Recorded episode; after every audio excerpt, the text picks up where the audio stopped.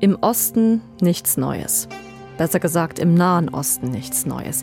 Schon wieder haben sich Israel und Palästina letzte Nacht und heute früh am Morgen beschossen.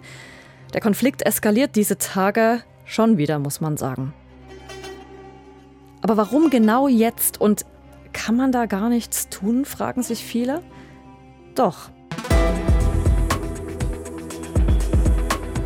Sagen zwei Männer, die wir heute bei News Plus kennenlernen ein Israeli und ein Palästinenser, die etwas verbindet, und zwar sehr.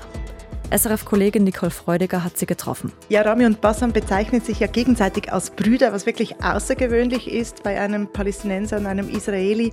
Zusammengeführt hat sie, dass sie beide eine Tochter verloren haben im Konflikt. Die bewegende Geschichte dieser Freundschaft erzählen wir in dieser Folge. Wir sagen auch, warum die beiden Männer ihre Hoffnung auf Frieden in Nahost nicht verlieren und wie unsere Nahostexpertin das sieht. Also die Frage, ob es zwischen Israel und den besetzten palästinensischen Gebieten eine Lösung geben könnte. Das ist News Plus, euer Podcast mit dem Plus zu den täglichen News. Ich bin Susanne Stöck.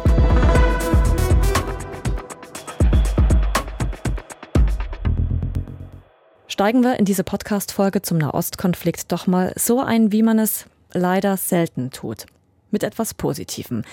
Und dafür habe ich mir eben Religionsredaktorin Nicole Freudiger geholt. Nicole, du hast kürzlich die beiden Männer getroffen, Rami Elhanan und Basam Aramin. Rami ist Israeli, Basam Palästinenser. Und wir haben von dir ja schon vorhin gehört, sie verstehen sich als Brüder, weil sie eben beide ihre Töchter verloren haben. Nimm uns doch zuerst mal mit in ihre Geschichte. Mhm. Rami Elhanans Tochter Smadar, die ist gestorben bei einem Selbstmordattentat 1997 schon in Jerusalem. Smadar war damals in der Innenstadt und wollte sich für einen Jazz-Tanzkurs einschreiben. Sie war 14 und da hat sich ein palästinensischer Selbstmordattentäter in die Luft gesprengt. 25 years ago I lost my 14 years old daughter in a suicide bombing in Jerusalem. And this uh, changed my life. I mean, uh, I need to find answers. I need to find a reason to get out of bed in the morning. Und Rami Elhanan, der hat mir gesagt, er war zuerst unglaublich wütend. Das kann ich sehr mhm. gut nachvollziehen. Mhm. Und dann ist die Frage aufgekommen, warum? Warum musste meine Tochter sterben? Das muss irgendeinen Sinn ergeben, sonst sei das nicht zu verkraften, wenn ein Kind stirbt. Und seine Friedensarbeit gibt ihm eben diesen Sinn. Und ein Schlüsselerlebnis war, als er zu einem Treffen ging des Parents Circle, das ist eine Nichtregierungsorganisation, die palästinensische und israelische Familien zusammenführt, die alle ein Kind, einen Bruder, eine Mutter verloren haben. Und äh, Rami hat mir gesagt, das sei zum ersten Mal gewesen, als er Palästinenserinnen und Palästinenser tatsächlich als Menschen, also als Human Beings, hat er gesagt, als Menschen erlebt habe. And it uh, was the first time ever in my life I've met Palestinians as human beings. Vorher hat er die Palästinenserinnen und Palästinenser entweder als Terroristen wahrgenommen oder einfach so als Arbeiter, aber nie als Menschen wie er selbst. Und tragischerweise ist Basam Ahamin ja fast genau dasselbe passiert. Mhm. Seine Tochter Abir, die kam zehn Jahre später ums Leben. Sie war nach der Schule Süßigkeiten kaufen in einem Vorort von Jerusalem und wurde da von einem israelischen Soldaten mit einem Gummigeschoss in den Hinterkopf geschossen. Und Bassam war da schon Friedensaktivist. Er war Mitglied von Combatants for Peace. Das ist eine Nichtregierungsorganisation, die Kämpfer beider Seiten zusammenbringt. Und du hörst es, Kämpfer. Mhm. Bassam war Kämpfer. Bassam hat als Teenager defekte Handgranaten auf einen israelischen Jeep geworfen und ist dafür auch im Gefängnis gesessen. Und ich wollte natürlich dann wissen von ihm, ja, aber wenn einem sowas passiert, die Tochter stirbt und man ist Friedensaktivist, das könnte einem ja auch davon abbringen. Und er sagt, Daran habe er nie, nie gedacht. Denn nun, sagt Basam Aramin, der Palästinenser weiter, mache er das für seine Tochter. This is for her, for her memory, dedicated for her childhood. She's not a hero, she's not a warrior, she was my daughter, that's it. Und die beiden Männer halten auch weiter an der Hoffnung fest, dass sich in diesem Konflikt etwas ändert. Doch im Moment sieht das leider anders aus. Schauen wir uns die aktuelle Situation mal ein bisschen vertiefter an mit Susanne Brunner. Du warst ja jahrelang unsere Nahostkorrespondentin und warst auch gerade eben wieder in der Region unterwegs. Wie ist denn derzeit die Lage in Israel und den besetzten palästinensischen Gebieten? Also ist noch immer sehr angespannt, weil in der Nacht auf heute kam es ja plötzlich zu einem Raketenalarm in äh, den Gemeinden in der Nähe zum Gazastreifen, also auf der israelischen Seite. Und sofort danach berichteten Bewohnerinnen und Bewohner der Stadt Sedro über einen lauten Knall. Der Iron Dome, äh, die israelische Raketenabwehr, hatte offenbar eine Rakete aus Gaza abfangen können. Und Premier Netanyahus Sicherheitskabinett entschied sich danach für eine Bombardierung von Zielen mitten in. Gaza. Da muss man sagen, das ist schon mehrfach bombardiert worden in den letzten Jahren. Dort sollen sich mutmaßlich Waffenlager von militanten Palästinensern befunden haben. Welche Gruppierung die Raketen aus Gaza auf Israel abgefeuert hat, ist unklar, aber sie waren offenbar eine Reaktion auf die Misshandlung oder angebliche Misshandlung einer palästinensischen Gefangenen in einem israelischen Gefängnis. Das hat zu Gefängnisaufständen geführt und der neue Sicherheitsminister Itamar äh, Ben-Gvir hat die Haftbedingungen von Palästinensern unter Terrorverdacht massiv massiv verschärfen lassen und er soll ihnen auch medizinische Hilfe verweigern. Und all das hat wieder zu einer neuen Etappe dieser Eskalation geführt. Nun läuft seit fast einem Jahr, kann man sagen, eine israelische Kampagne und das Ziel der Regierung, wie sie sagt, ist es, Terroristen auszuschalten für mehr Sicherheit. Kann man sagen, diese Kampagne hat die Spannungen in der Region in den letzten Monaten verschärft oder wie würdest du das einschätzen? Ganz klar haben diese Spannungen zugenommen seit dieser ähm, Anti-Terror-Kampagne, wie das Israel nennt. Wir erinnern uns ziemlich genau, vor einem Jahr kam es in Israel plötzlich zu mehreren tödlichen Anschlägen von Palästinensern gegen die jüdische Bevölkerung, also innerhalb Israels. Das war schon lange nicht mehr so geschehen. Die israelische Regierung, also die von Naftali Bennett, nicht die jetzt von ähm, Netanyahu, äh, die befahl dann Militäreinsätze in den besetzten palästinensischen Gebieten, vor allem im Westjordanland und vor allem in den Städten Jenin und Nablus. Und durch diese Antiterror-Einsätze kamen im letzten Jahr um die 180 Palästinenser um, auch Frauen und Kinder, also unbeteiligte äh, Zivilisten. Die palästinensische Bevölkerung in diesen Ortschaften wähnte sich äh, wirklich wie im Krieg. Sie durften teilweise ihre Dörfer nicht verlassen, gerieten des Öfteren ins Kreuzfeuer und wir reden von Monaten. Und es war, ist wirklich bis jetzt eine riesige Belastung und scheuert natürlich auch die Wut. Und gleichzeitig haben die Terroranschläge innerhalb Israels auch nicht abgenommen. Und warum ist denn der Konflikt ausgerechnet jetzt in diesen Tagen wieder eskaliert? Heute genau vor einer Woche lancierte Israel eine militärische Operation in Jenin, diese Stadt, die seit eigentlich einem fast einem Jahr jetzt unter Belagerung steht. Und sie gingen in ein Flüchtlingslager, wo eben die Israelis vermuteten, dass ähm, Palästinenser einen Terroranschlag innerhalb Israels vorbereiteten. Das war eine groß angelegte Militäroperation und bei der kamen neun Menschen ums Leben. Das ist mehr als in den letzten 15, 20 Jahren umgekommen sind im besetzten Westjordanland bei einem solchen Militäreinsatz auf einen Schlag. Und das war wirklich ein Schlag für die Bevölkerung. Ich war gerade selbst im besetzten Westjordanland. Ich war in Ramallah. Da wurde sofort gestreikt. Da kam es zu Demonstrationen. Die Schulen wurden geschlossen. Und ich habe mit jungen Mädchen, Teenager, palästinensischen Jugendlichen, die haben wirklich gezittert vor Wut.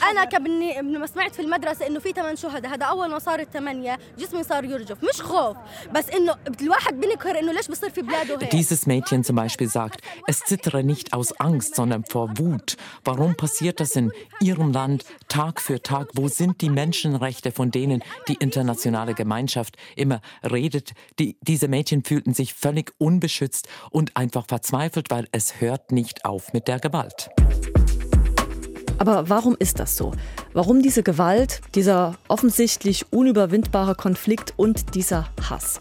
Und damit zurück zu dir, Nicole Freudiger. Was haben die beiden dir denn dazu erzählt? Ja, Sie sagen, das Problem sei, dass die beiden Gesellschaften, die israelische und die palästinensische, kaum miteinander reden, kaum Kontakt haben auch miteinander. Die müssten sich besser kennenlernen und es müsste auch mehr Empathie geben, oder? Wenn man sich nicht kennt, gibt es auch keine Empathie. Das ist das eine Problem, dass man sich nicht kennt und das andere sei die Opfermentalität beider Gesellschaften. Eben davon redet ja auch Rami Elhanan von dieser Opfermentalität, von dieser Opferrolle auch der Israelis. Wie sieht das Basam Ahamin? Ja, der sieht das genauso und zwar auch für seine eigene Seite. Also er spricht auch von der Opfermentalität der Palästinenserinnen und Palästinenser. Er sagt, die Palästinenser seien die Opfer der Opfer des Holocaust. I believe the Palestinians we become the victim of the victim of the Holocaust. Also die Israelis sind die Opfer des Holocaust und die Palästinenser wurden dann die Opfer der Israelis.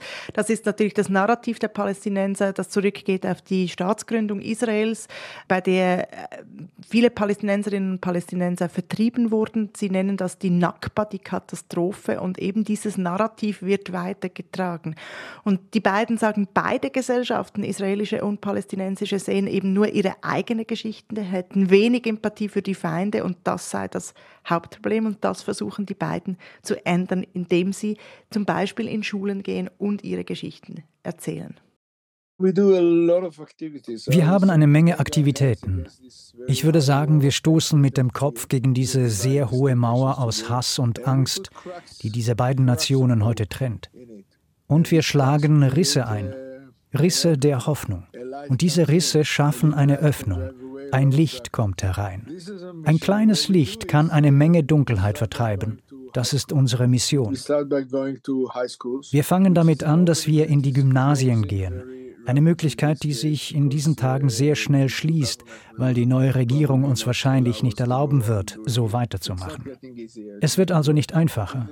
Aber wenn sie uns nicht durch die Tür lassen, müssen wir durch das Fenster einsteigen. Also müssen wir uns auch kreative Wege ausdenken. Solange Israel noch eine Art Demokratie ist, können wir an vielen anderen Orten Treffen abhalten. Und diese aktuelle israelische Regierung, das liest man auch überall, ist die rechteste, die Israel je hatte. Susanne Brunner, unsere Nahostexpertin, wie würdest du die denn sonst noch beschreiben? Benjamin Netanyahus Kabinett besteht aus wirklich ganz extremen Ministern, also rechtsextremen, die Worte brauchen für Palästinenser oder zu, zur Tötung von Palästinensern aufrufen, das fast täglich. Sie sagen, das ist unser Land und es ist jetzt endlich Zeit, dass man mal sieht, wer ist eigentlich ähm, Herr auf diesem Land. Und mit einer solchen Haltung ist natürlich überhaupt nichts von Deeskalation, ein Friedensabkommen oder überhaupt das Wort Frieden kommt in ihrem Wortschatz überhaupt nicht vor. Und das schürt diese Eskalation erst recht an oder diese Gewaltspirale. Wenn ich zurückkomme auf den Militäreinsatz in Jenin, am Tag danach, also am Schabbat, kam es zu sieben Toten in Jerusalem. In Ostjerusalem hat ein Palästinenser ähm, sieben Jüdinnen und Juden erschossen, als sie aus der Synagoge kamen. Also wirklich diese Gewaltspirale reißt natürlich nicht ab, wenn die ganze Rhetorik auf Gewalt ausgerichtet ist. Ja, und dass sowohl die palästinensische Seite wie auch die israelische radikaler werden oder schon sind, das spürt auch Rami El-Hanan, der Friedensaktivist aus Israel. Es sei zwar schon so, wenn er und sein Freund, der Palästinenser Basam Aramin, ihre Geschichte mit ihren Töchtern erzählten, dann würden sie zunächst mal auf Verständnis und Respekt treffen. Sowohl in der palästinensischen als auch in der israelischen Gesellschaft gibt es einen großen Respekt vor Menschen wie uns einen großen Respekt vor Menschen, die ihre Kinder im Konflikt verloren haben. Und dieser Respekt schafft erstmal die Bereitschaft, uns zuzuhören. Sobald man aber den Mund aufmacht, sieht die Sache schon anders aus. Wenn man den Mund aufmacht, muss man zu zwei Nationen sprechen, zu zwei Gesellschaften, die extrem wütend, extrem gehirngewaschen und extrem radikal sind. Und wir versuchen ihnen zu sagen, dass ein gemeinsamer Ort für Israelis und Palästinenser, die sich nicht gegenseitig bekämpfen, möglich ist.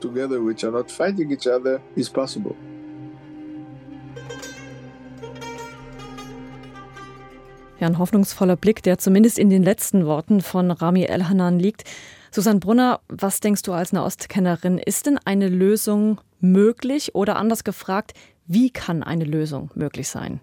Ich komme zurück auf diese Jugendlichen in ähm, Ramallah.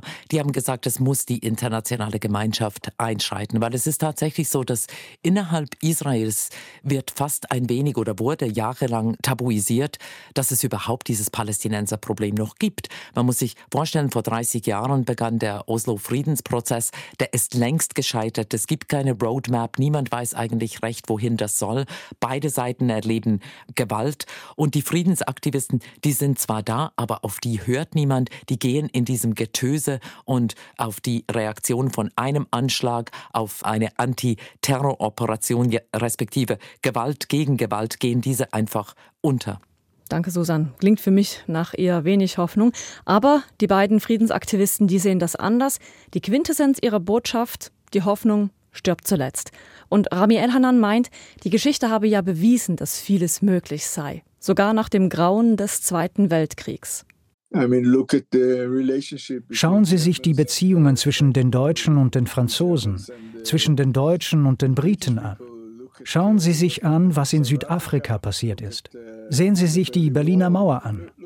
Die Geschichte ist in ständiger Bewegung. Sie verändert sich ständig, zum Guten und zum Schlechten. Wir befinden uns jetzt an einem sehr dunklen Ort. Aber ich habe keinen Zweifel, dass sich das ändern wird.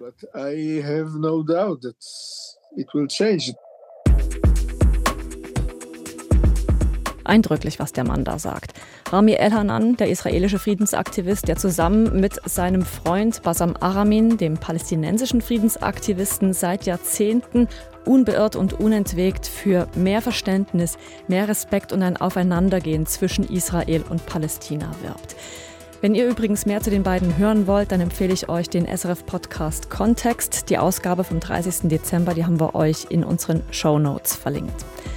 Für heute war's das von News Plus. Am Drücker waren Alina Decker, Produzent Silvan Zemp und ich, Susanne Stöckel.